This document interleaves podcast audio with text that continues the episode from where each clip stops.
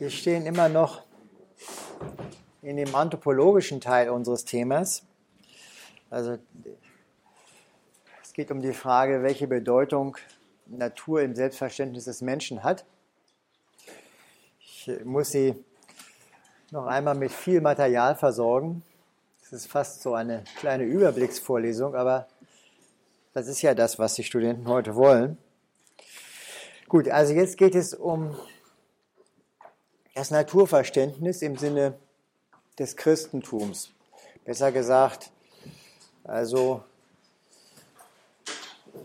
der jüdisch-christlichen Religion.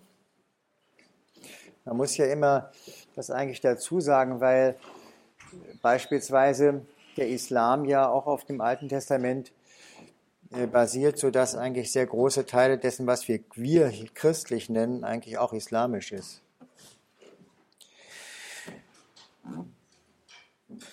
Im Hebräischen gibt es kein Wort, das dem griechischen und lateinischen Physis Natura entspräche. Auch in anderen großen Kulturen, beispielsweise der Japans oder Chinas, gibt es keinen entsprechenden Terminus, und es macht große Mühe, das europäische Naturdenken in diese Sprachen zu übersetzen. Obgleich natürlich diese äh, Kulturen der Sache nach mit dem zu tun haben, was man im europäischen Kulturkreis Natur nennt und diesen Umgang auch kultiviert haben, man denke nur an die chinesische und japanische Gartenkultur, so ist es doch für die europäische Kultur charakteristisch, dass in ihrer Selbstauslegung der Naturbegriff eine Schlüsselrolle spielt. Insofern ist natürlich auch die Selbstauslegung des Menschen mit Hilfe des Topos Natur eine europäische Spezialität. Nun gibt es allerdings in der jüdisch-christlichen Tradition einen Ausdruck, der der Bedeutung, nicht aber dem Sinn nach dem Naturbegriff entspricht, und zwar ist es der Ausdruck Schöpfung. Man kann das auch so ausdrücken. Unter jüdisch-christlicher Perspektive ist die Natur eigentlich Schöpfung. Der Einfluss dieser Tradition ist so stark, dass man umgekehrt, was seit der Spätantike im europäischen Kulturkreis unter Natur verstanden hat, nicht mehr unabhängig vom Schöpfungsbegriff sehen kann. Das wurde an einigen Stellen unserer Übersicht schon deutlich. Jetzt soll aber der Begriff der Schöpfung explizit als ein besonderer Naturbegriff aufgefasst werden. Natur als Schöpfung unterscheidet sich von dem griechisch-römischen Naturbegriff dadurch, dass die Natur darin relational gedacht wird, nämlich in Hinblick auf Gott. Die Natur ist gerade nicht das von selbst, das, was von selbst da ist, sondern Sie ist gekennzeichnet durch ihre Abhängigkeit. Sie ist nicht aus sich. Ob sie nach vollendeter Schöpfung sich selbst trägt, ist ein Gegenstand vielfacher Kontroversen geworden, die auch sicher erst durch die Konfrontation mit dem griechisch-römischen Naturbegriff möglich geworden sind. Dass auch der heterodoxe Gedanke einer fortwährenden Schöpfung mächtig geworden ist, haben wir bereits erwähnt. Mit der Schöpfung ist auch eine Schöpfungsordnung mitgegeben. Diese wird im Schöpfungsbericht mit dem Gutsein der Schöpfung apostrophiert und wird zunächst in der Idee der Schöpfung als Garten, als Paradies gefasst. Sie erhält dann im Psalm 104 die Auslegung einer allgemeinen wechselseitigen Verweisung der Geschöpfe aufeinander, das heißt einer zweckmäßigen Ordnung. Dieser Gedanke wird dann im 18. Jahrhundert in der Physikotheologie breit ausgeführt und bereitet der späteren Ökologie den Boden. Die Schöpfungsordnung kann aber auch als besondere Ordnung in Hinblick auf den Menschen verstanden werden, wie sie im alten und neuen Bund geschlossen ist.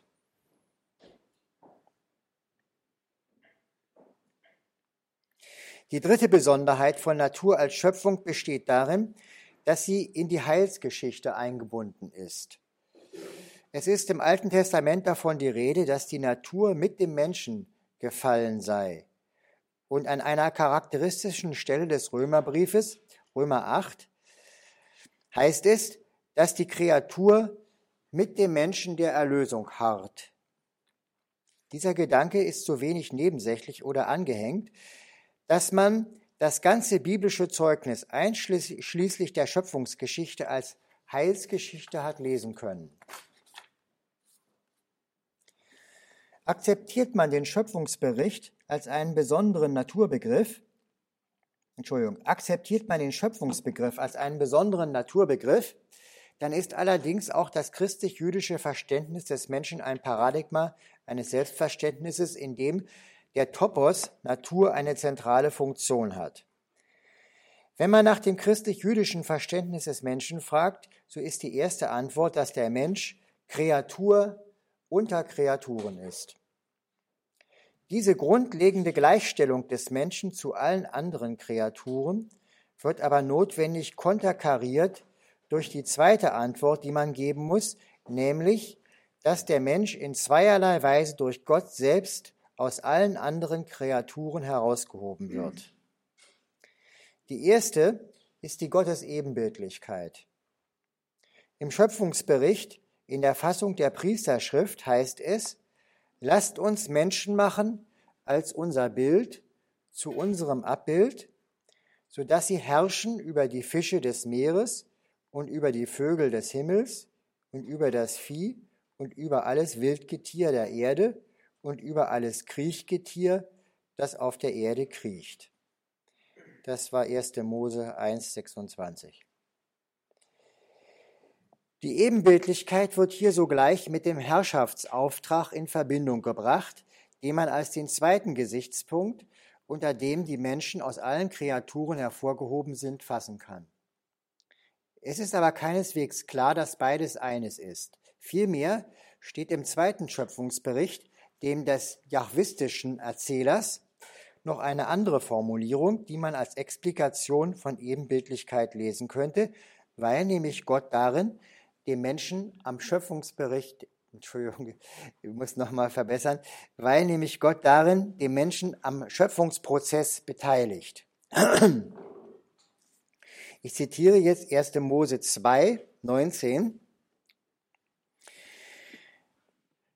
Da bildete Jahwe aus dem Erdboden alle Tiere des Feldes und alle Vögel des Himmels und brachte sie zum Menschen, um zu sehen, wie er sie nennen würde. Und ganz wie der Mensch sie nennt, so soll ihr Name sein. Es wurde schon erwähnt, dass es wohl dieser Gedanke war, der zu einer besonderen Version einer kosmischen Funktion des Menschen ausgearbeitet wurde.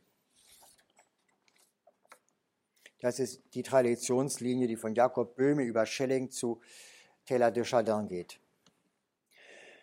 Fragt man nun nach dem Selbstverständnis des Menschen in diesem Rahmen, so ist als erstes festzuhalten, dass sich der Mensch mit der ganzen Kreatur im nachparadiesischen Zustand vorfindet. Kreatursein ist in diesem Zustand bestimmt durch Not, Bedürftigkeit, für den Menschen speziell durch Arbeit und für alle Kreaturen durch Tod. Von daher hat der Ausdruck Kreatürlichkeit auch den Sinn von Hinfälligkeit und Abhängigkeit. Die Sehnsucht aller Kreatur ist eine Sehnsucht nach Erlösung von diesem Zustand, durchaus auch eine Erlösung vom Tod und die Hoffnung, und die Hoffnung auf Rückkehr in den ursprünglichen paradiesischen Zustand. Andererseits hat der Herrschaftsauftrag an den Menschen im Rahmen der gefallenen Schöpfung einen verschärften Sinn erhalten. Konnte das Dominium Terrae, also die Herrschaft über die Erde, konnte das Dominium Terrae auch dem Schöpf nach dem Schöpfungsbericht noch den Sinn von Pflege und Bewahrung der Schöpfung haben. Dieser Gedanke kehrt in unserem Jahrhundert in Form der Stewardship for Nature bei Passmore wieder, also in der Ökophilosophie. Also konnte dieses Dominium Terra ursprünglich auch den Sinn von Pflege und Bewahrung der Schöpfung haben, so heißt es beim Bundschluss mit Noah, also nach der Sintflut, ich zitiere 1. Mose 9, Furcht und Schrecken vor euch soll über alle Tiere der Erde kommen und über alle Vögel unter dem Himmel und über alles, was auf der Erde kriecht und über alle Fische im Meer. In eurer Hand sind sie gegeben. Muss sagen, jetzt allmählich werden wieder, kommen ungefähr die Hälfte der Zuhörer zu spät. Das finde ich. Also, wir stehen bei dem neuen äh, Bundschluss mit Noah, wo diese verschärfte Form der Herrschaft äh, der Menschen über die Erde formuliert wird, also mit diesem Terminus Schrecken und sie sind in eure Hand gegeben. Diese Version des Herrschaftsauftrags an den Menschen hat in der Neuzeit zur Legitimation der rücksichtslosen Ausbeutung der Natur und gefühlskalten Vernutzung, gefühlskalten Vernutzung von Tieren gedient. Das kartesische Konzept des Menschen als Herrn und Meisters der Natur ist in diesem Zusammenhang zu sehen. Die Mensch-Natur-Beziehung überhaupt als Herrschaftsbeziehung zu sehen hat sicherlich in der jüdisch-christlichen Tradition ihren Ursprung. Obgleich dadurch eine Sonderstellung des Menschen in der Natur qua Schöpfung definiert ist, kann sich der Mensch dennoch im Rahmen dieses Denkens niemals gänzlich über die Schöpfung erheben. Insbesondere ist es unmöglich, im Rahmen des jüdisch-christlichen Menschenbildes die Kreatürlichkeit des Menschen von etwas anderem, darüber Erhabenen abzutrennen. Selbst im Paulinischen, der Geist ist willig, doch das Fleisch ist schwach, ist das nicht der Fall, obgleich man natürlich diesen Satz auch nach der Soma-Psyche-Dichotomie auslegen kann. Aber Geist und Fleisch meinen hier jeweils den ganzen Menschen, wenngleich auch in verschiedener Hinsicht oder besser gesagt in verschiedener Ausrichtung. Der Mensch bleibt trotz Herrschaftsauftrag im ganzen erlösungsbedürftigen kreatürlichen Zusammenhang. Soweit also der christlich-jüdische Naturbegriff und das menschliche Selbstverständnis darin. Nun, Sie erinnern sich, dass ich äh, von Antiphon ausgehend Ihnen gesagt habe, dass in dieser Verteilung Natur und Nicht-Natur der Mensch sich auf die eine oder auf die andere Seite äh, schlagen kann oder in der Mitte stehen.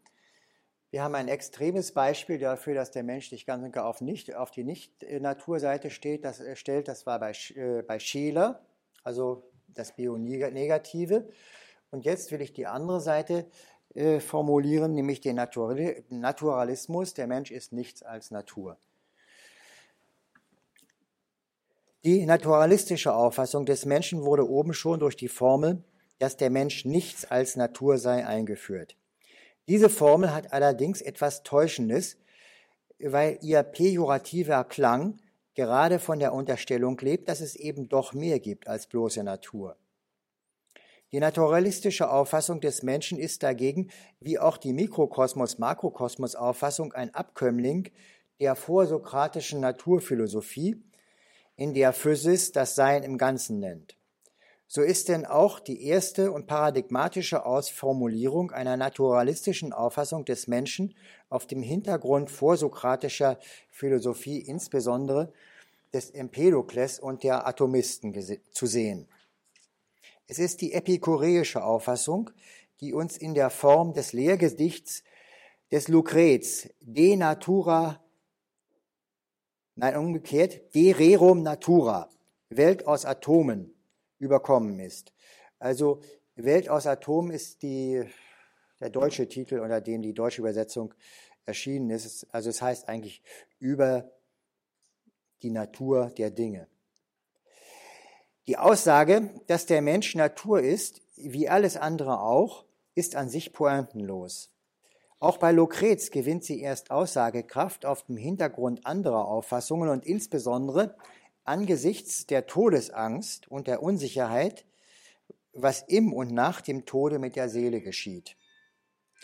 So führt denn auch Lucrez seine Auffassung, dass der Mensch, wie alles andere, nichts als Atome sei, in aufklärerischer und tröstender Absicht ein. Ich zitiere jetzt Lucrez aus seinem dritten Buch. Diesen Schrecken nun, dies Dunkel der Seele muss füglich nicht der Sonnenstrahl noch die hellen Geschosse des Tages schlagen entzwei, vielmehr Naturbetrachtung und Lehre. Der Hauptteil seiner in den Büchern drei und vier dargestellten Anthropologie besteht nun darin, zu zeigen, dass Leben, Seele und Wahrnehmung als Bewegung feiner Atome zu denken ist. Der Naturalismus des Lucrez muss genauer als Materialismus bezeichnet werden. Ausdrücklich setzt er sich von einer Auffassung ab, die er pauschal den Griechen zuschreibt, nach der die Seele ein Zustand, quasi eine Harmonie des Körpers sei. Für, für ihn ist die Seele ein Teil des Körpers, nicht minder als Hand und Fuß, sagt er.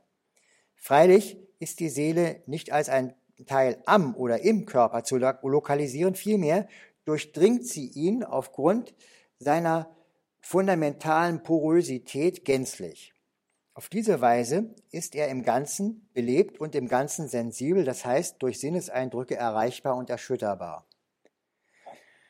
Genauer besehen muss das, was jetzt pauschal als Seele bezeichnet wird, nach Lucrez als zwei Naturen, das heißt als zwei Medien unterschiedlicher atomarer Struktur bezeichnet werden, nämlich als Anima und Animus.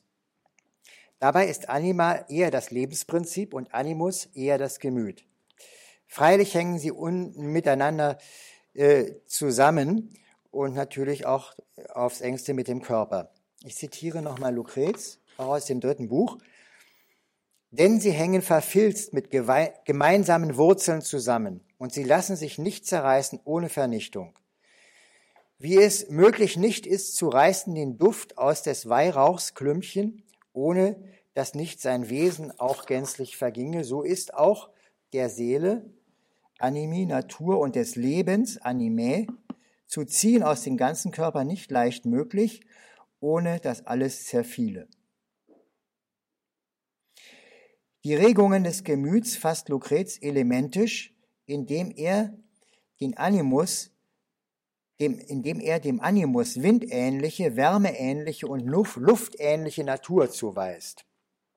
Das ist auch ganz plausibel im Rahmen eines Verständnisses von Gemütsregungen, die sie als Vermittlungen zwischen den Menschen ergreifenden Atmosphären und Leibdispositionen versteht.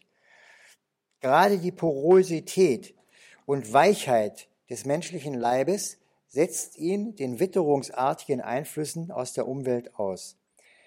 Freilich hat Lucrez auch mit dem Problem zu tun, dass in jeder Empfindung eine rudimentäre Reflexivität liegt. Empfinden heißt sich empfinden. Da aber bei ihm die Seele selbst materiell gedacht ist, muss er ihr außer den drei genannten Naturen noch eine vierte zuweisen, die, wie er meint, eines speziellen Namens entbehrt und die er dann schließlich als Seele der Seele bezeichnet. Sie sehen, um diese Reflexivität reinzubringen, muss er sozusagen die Seele verdoppeln. Nachdem Lucrez so Leben, Gefühl und Empfindung materialistisch konzipiert hat, kann er dann auch die Wahrnehmung mittels der Atomtheorie fassen.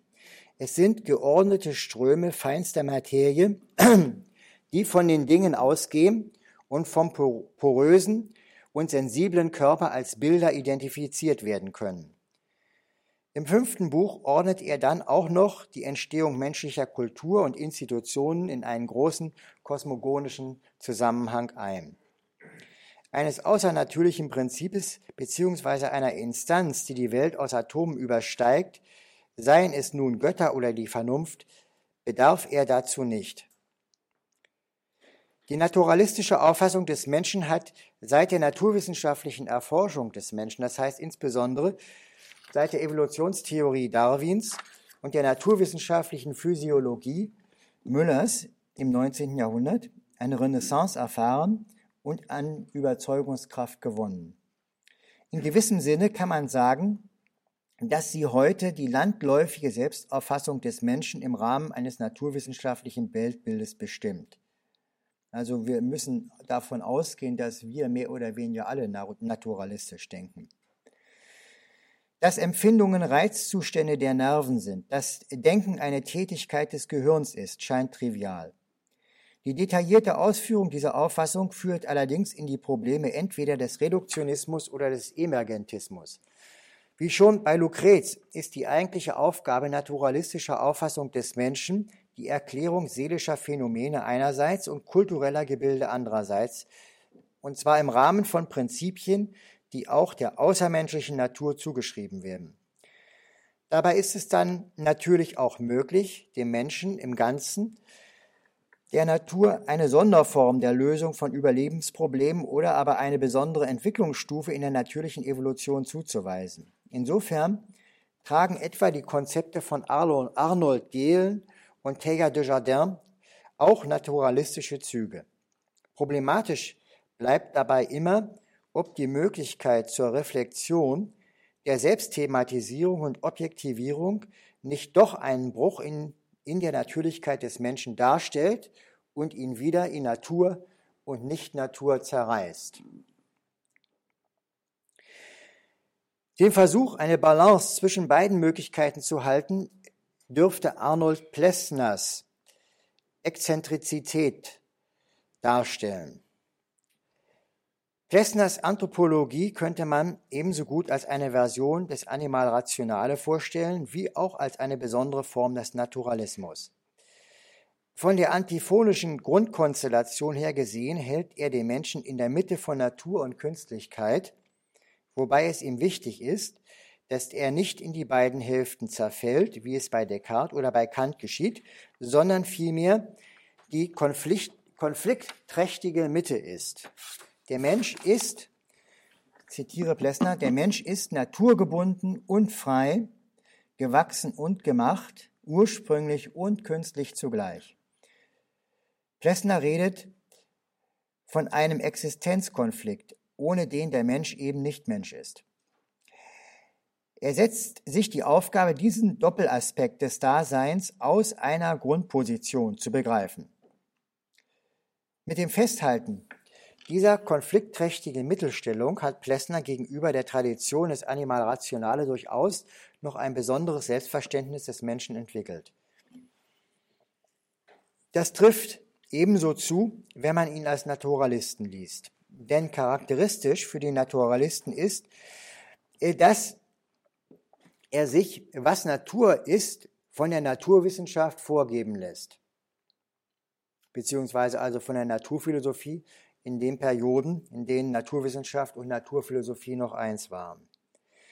Plessners Ideen sind nun durchaus von der Biologie des frühen 20. Jahrhunderts angeregt, aber seine Anthropologie ist keineswegs eine Extrapolation naturwissenschaftlichen Wissens, vielmehr ist sie eher als eine geisteswissenschaftliche Biologie zu verstehen.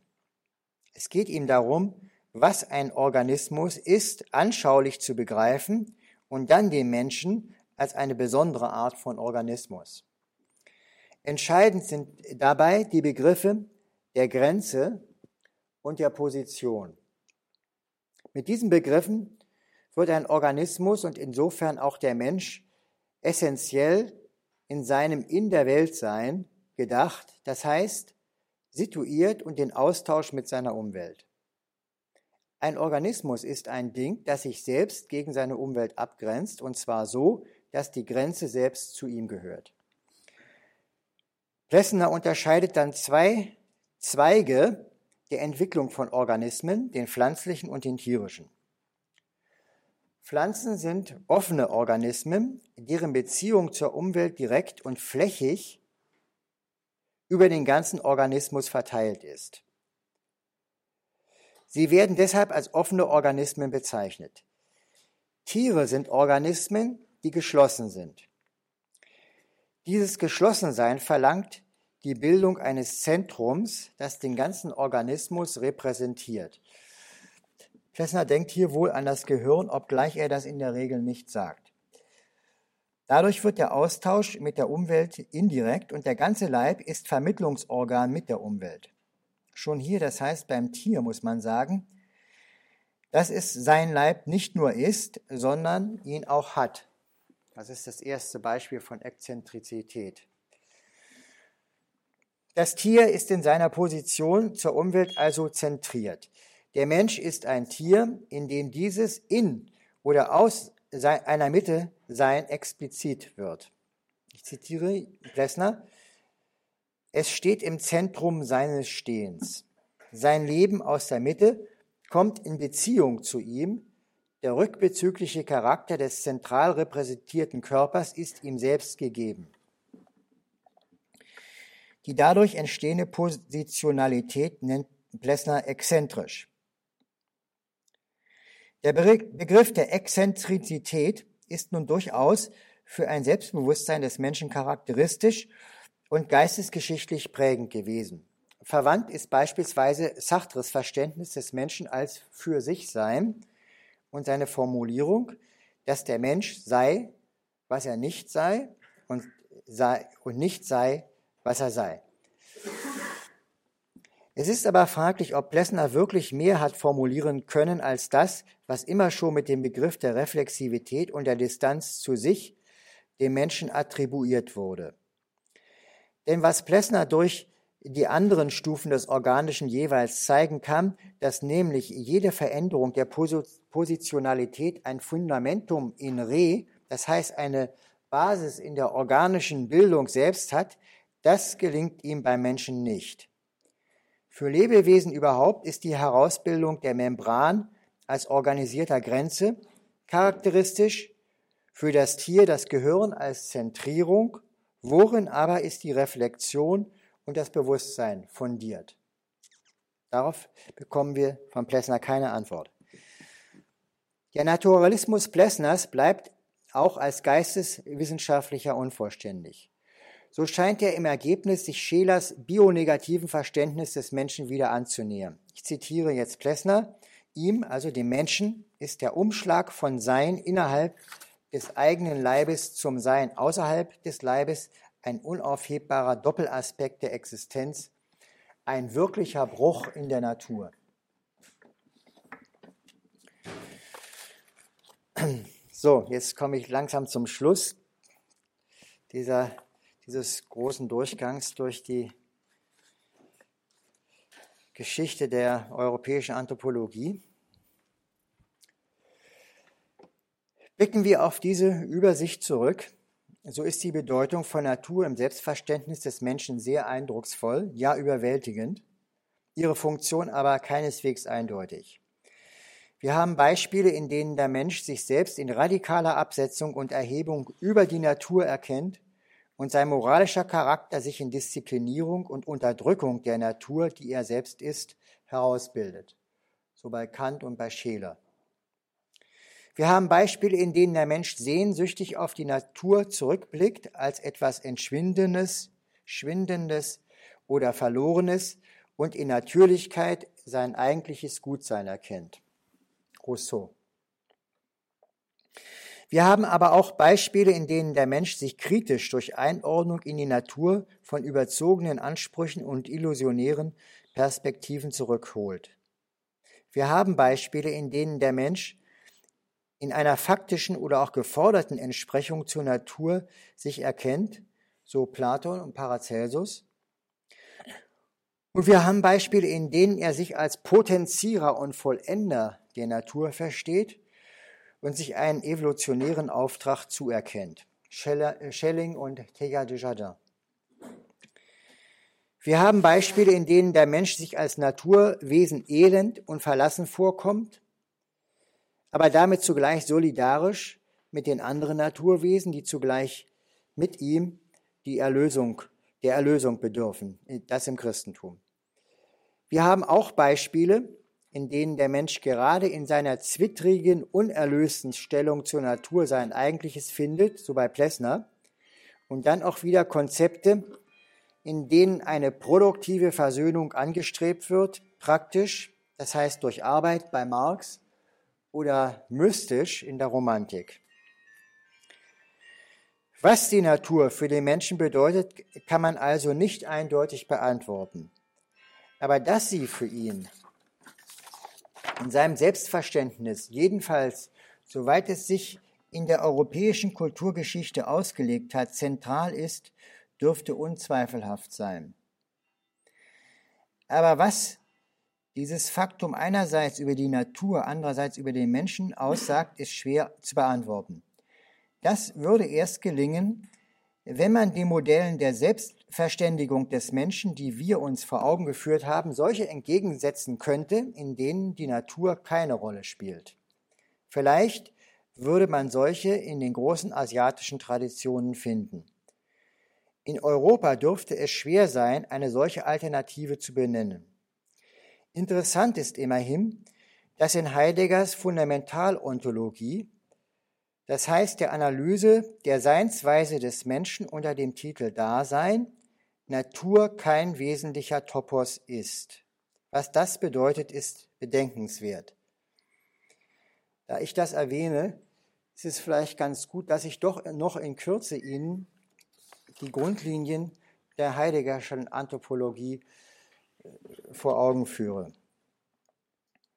Heidegger ist in seiner Analyse des seinen Mensch aus der Lebensphilosophie gekommen und hat sich zur Aufgabe gemacht, zu analysieren, was das faktische Leben eigentlich sei. Mit diesem Ausdruck das faktische Leben hat er von vornherein betont, dass es ihm darauf ankommt, den Menschen nicht bloß als etwas Gedachtes, als Begriff zu behandeln, sondern so, wie er wirklich lebt, also in seiner Existenz.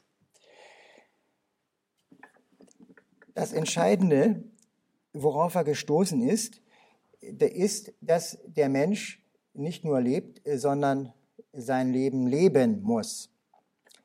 Das heißt, sein Leben vollzieht sich nur, sondern er muss es selbst sein. Dieses Selbstsein des Menschen hat er in Anlehnung an den Kierkegaardschen Begriff der Existenz ausgelegt und weiterentwickelt. Bei Kierkegaard bedeutet der Ausdruck Existenz bereits schon nicht einfach bloßes Existieren, Dasein, sondern es heißt so viel wie betroffen sein. Es geht um mich bei dieser Sache.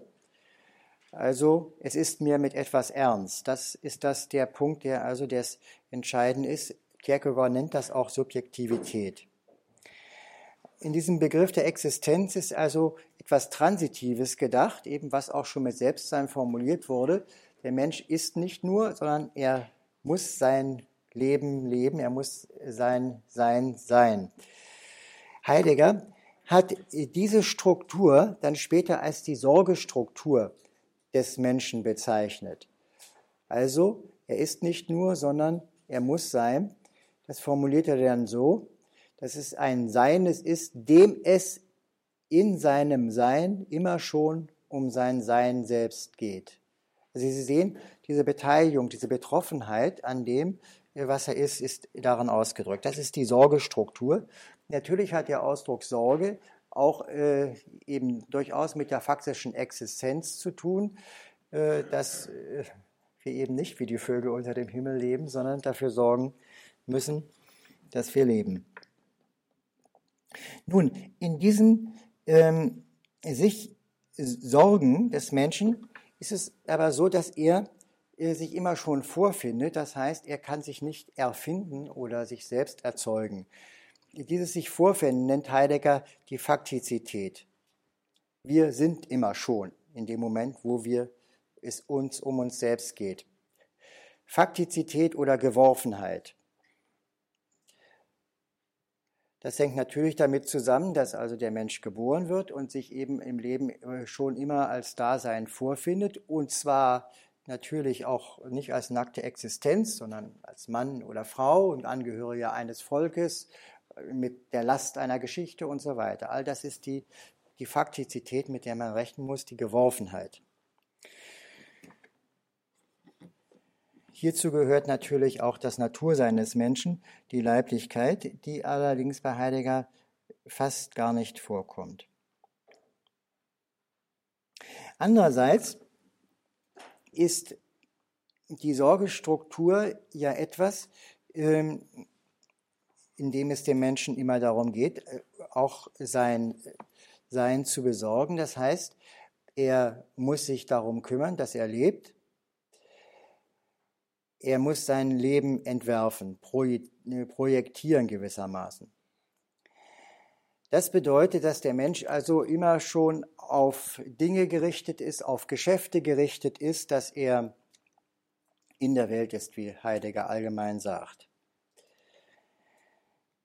Dieses, diesen, diese Struktur, die nennt Heidegger den Entwurfsstruktur und kontrastiert sie mit der Geworfenheit. Der Mensch findet sich als Geworfenen vor und er entwirft sich selbst können auch sehen, dass natürlich, was später kommt in seiner weiteren Ausführung, dass er hierin auch eine zeitliche Struktur sieht. Nicht die Geworfenheit entspricht, entspricht, entspricht äh, der Vergangenheit oder Gewesenheit, wie Heidegger das nennt, und äh, der Entwurf äh, der Zukünftigkeit des Daseins.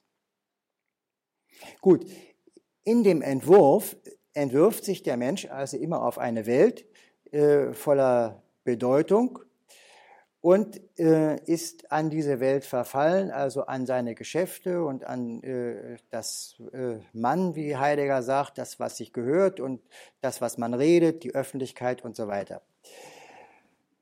Schließlich ähm, rundet Heidegger diese Sache so, dass er also äh, auf diese Existenz eigentlich darin zurückkommt, dass es einem in seinem Sein um sein Sein selbst geht. Das heißt, es geht um die Frage, ob man sein Leben auch wirklich selbst übernimmt oder es einfach so geschehen lässt. Diesen Unterschied führt der eine als den Unterschied von Verfallenheit anders dar und Eigentlichkeit.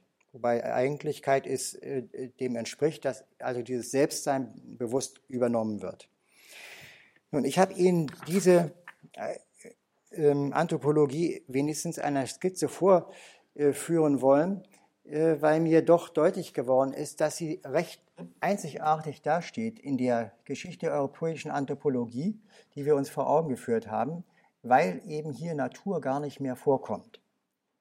Allerdings könnte man sagen, wir können noch den Ort der Natur ausmachen, nämlich äh, der wäre in der Faktizität oder Geworfenheit zu finden. Natürlich gehört unser Natursein zur Geworfenheit und das, was also die, der, der andere Pol ist, nach dem Schema von, von Antiphon, also klassisch Rationalität äh, beispielsweise oder Vernunft und so weiter, würden dann dem Entwurf entsprechen, sodass man in der äh, Spannung von Faktizität und Entwurf schon das alte Schema wiederfindet.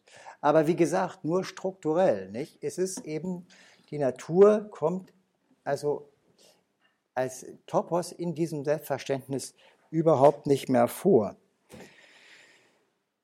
Und was das bedeutet, ist bedenkenswert. Immerhin, man findet die klassische auf Antiphon zurückgehende Dichotomie als eine Entsprechung in der Spannung von Faktizität und Entwurf. Ist, deshalb ist nicht ganz klar, ob Heideggers Konzept des Menschen wirklich eine Alternative zur großen europäischen Tradition darstellt. In Ermangelung einer solchen Alternative versuche ich durch Analogie zu verstehen, was das fast durchgängige Vorkommen von Natur im Selbstverständnis des Menschen bedeutet. Die Analogie ist folgende.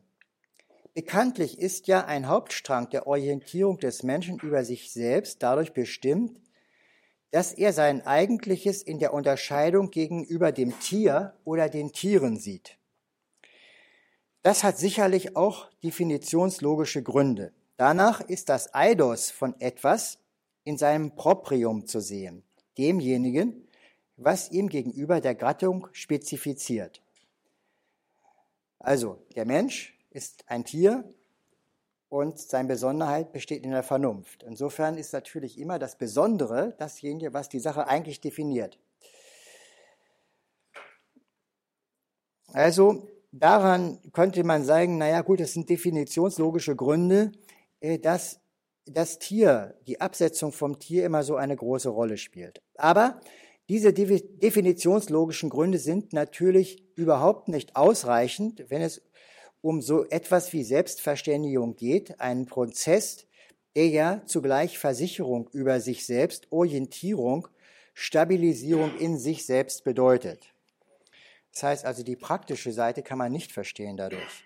Ich habe deshalb in einer früheren Arbeit, nämlich in Anthropologie, vorgeschlagen, die Selbstdefinition des Menschen in Abgrenzung vom Tier oder gegenüber der Tierheit so zu verstehen, dass historisch gesehen es tatsächlich für den Menschen einer großen Anstrengung bedürfte, sich vom Tier abzusetzen.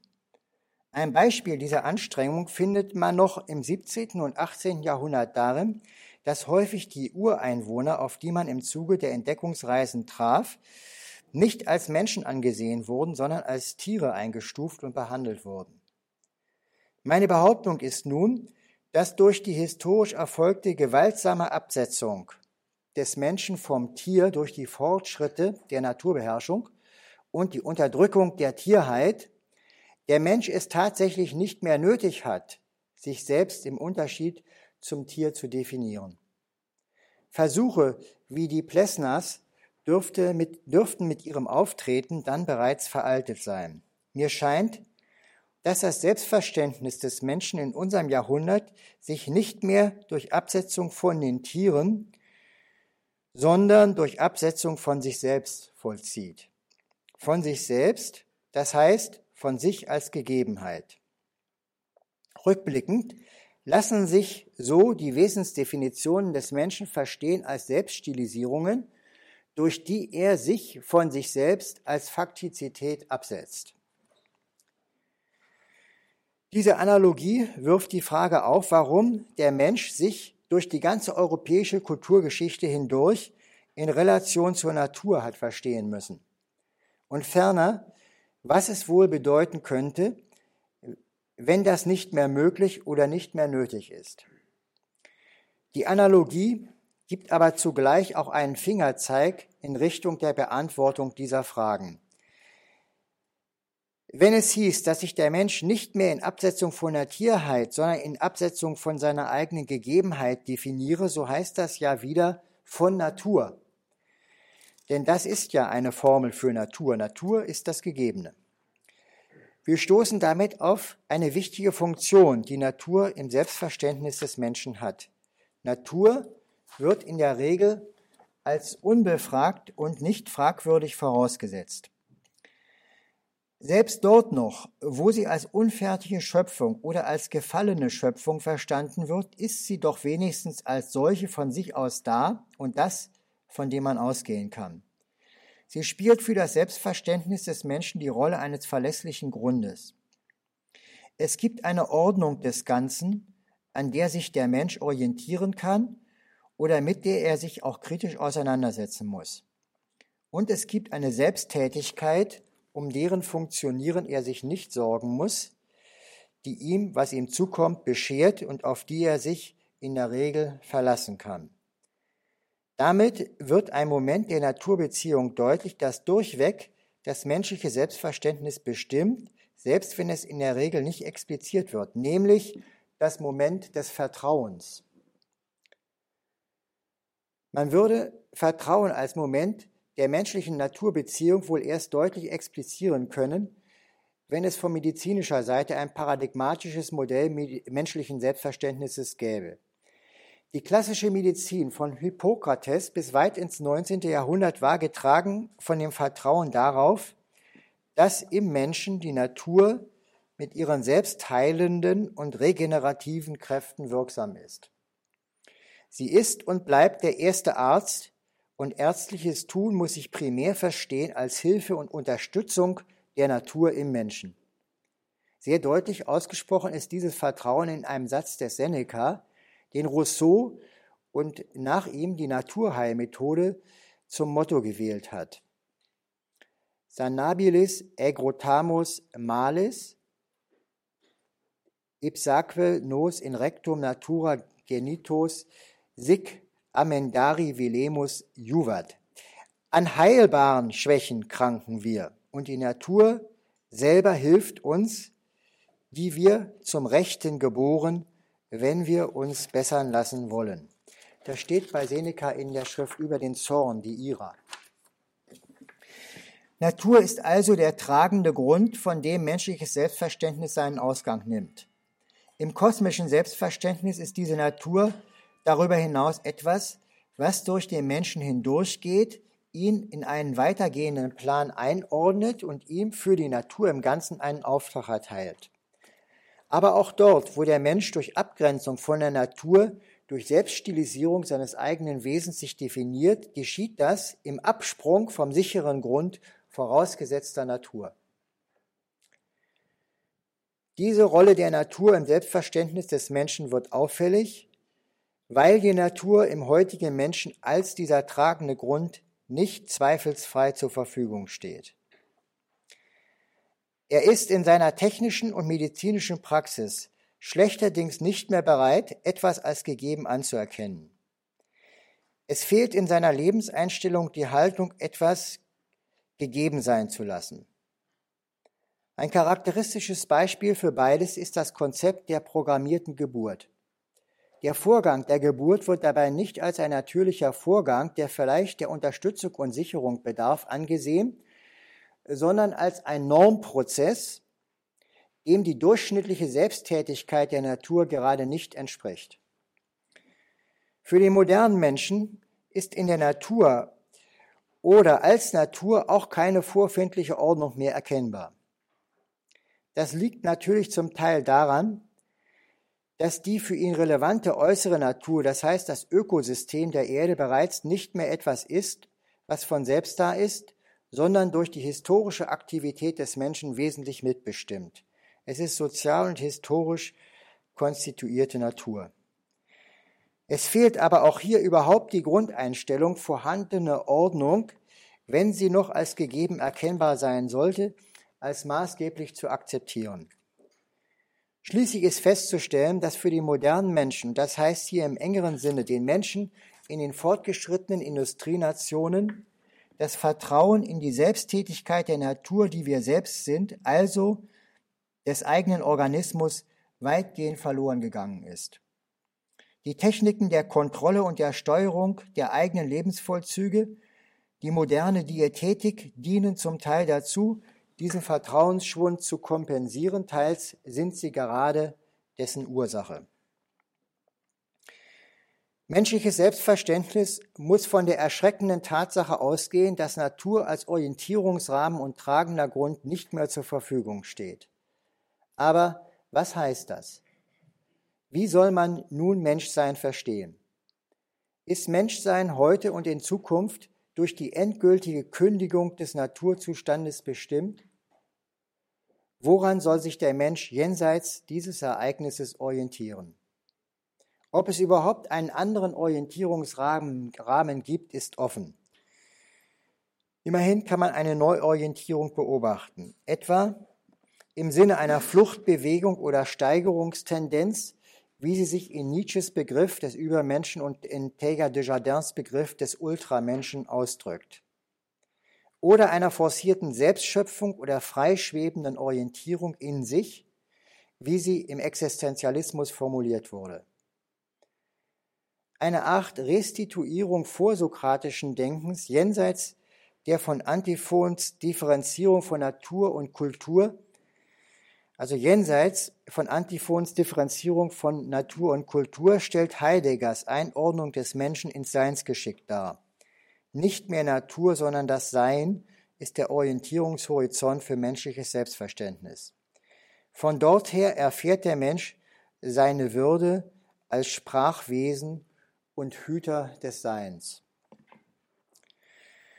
Auf der anderen Seite zeichnet sich aber gerade im Gegenzug zum drohenden Verlust der Natur ein neues Verständnis des Menschen als Natur ab. Das deutlichste Signal in dieser Richtung ist der sich ausbreitende Konsensus darüber, dass die Würde des Menschen nicht primär im Personsein und in seiner Vernünftigkeit zu verorten ist, sondern gerade in seiner Leiblichkeit. Gegenüber Folter, Genmanipulation, Reproduktionsmedizin, Euthanasie und technisierter Sterbehilfe erweist sich die Natur, die wir selbst sind, der Leib, gerade als der Ort, an dem es die menschliche Würde zu wahren gilt. Gut, so viel für heute.